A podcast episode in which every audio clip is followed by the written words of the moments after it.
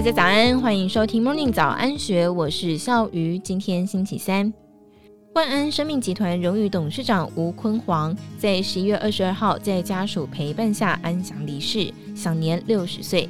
集团发出声明，深感哀痛与不舍，表示吴坤煌将往生式管理导向专业经营模式，用前瞻思维引领产业创新。不仅是一位企业家，也是一位慈善家，对社会秉持付出爱心、让善循环，成为行善的目标。吴坤煌与今年三月份罹患脑瘤病逝的龙岩集团总裁李世聪、七十岁的国宝集团总裁朱国荣并列是殡葬三大亨，家族三代都从事殡葬业。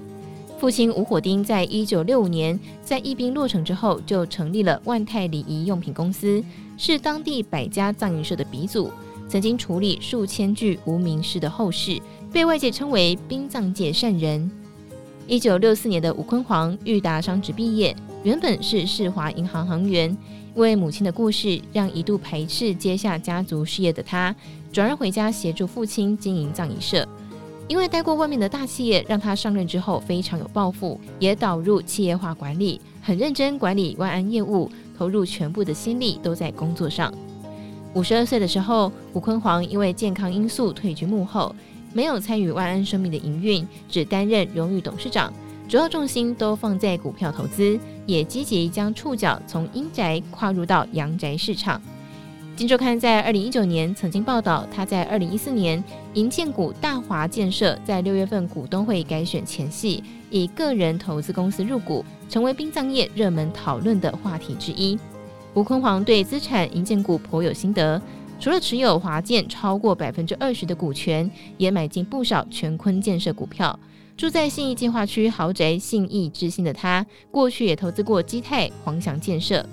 但是他强调，投资营建股都是价值性投资，无意抢公司的经营权。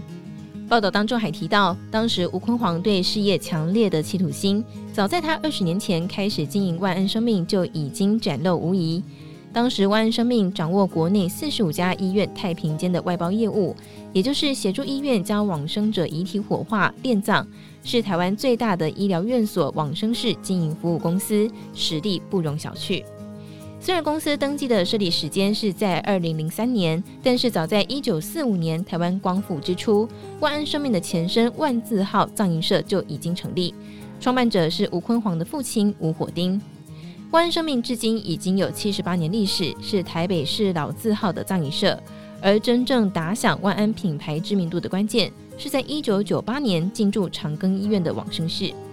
当时吴坤煌才三十六岁，年轻有冲劲的他，看准卡位医院通路，将会有助于提高万安生命在殡葬服务的市占率。在同业一片看衰的情况下，他大胆的投标医院委外发包太平间业务。不仅砸下千万元，将冰冷的太平间重新装潢成温馨空间，也吸引了其他的医院跟进。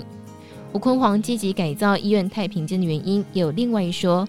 吴坤煌在二十五岁的时候，母亲过世，虽然自家堪称是殡葬世家，但是当母亲还在太平间的时候，大体却只能够躺在冰冷的钢板上，让他十分不舍，也对医院太平间令人难忍的悲凉气氛印象深刻，改造的念头就此萌生。除了明确聚焦医院通路，吴坤煌为了扭转过去殡葬业者给人的负面、不专业的企业形象，他也逆势操作，以月薪四万元到六万元的高薪招募年轻大学毕业生或是单亲妈妈担任礼仪专员，借此注入葬仪从业人员的心血。